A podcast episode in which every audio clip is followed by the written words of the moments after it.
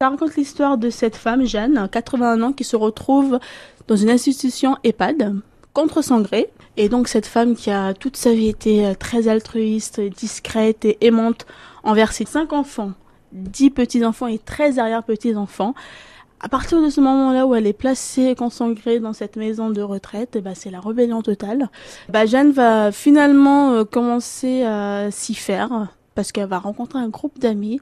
À partir de là, bah, des affinités vont se créer d'une manière ou d'une autre. Je ne peux pas en dire plus parce que ça, ça à découvrir. Ça fait partie de la deuxième partie du roman et c'est ça qui crée euh, ce côté attachant et très euh, touchant.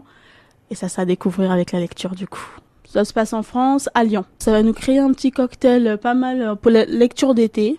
Drôle, touchant et très léger malgré le fait que bah, ça parle du troisième âge.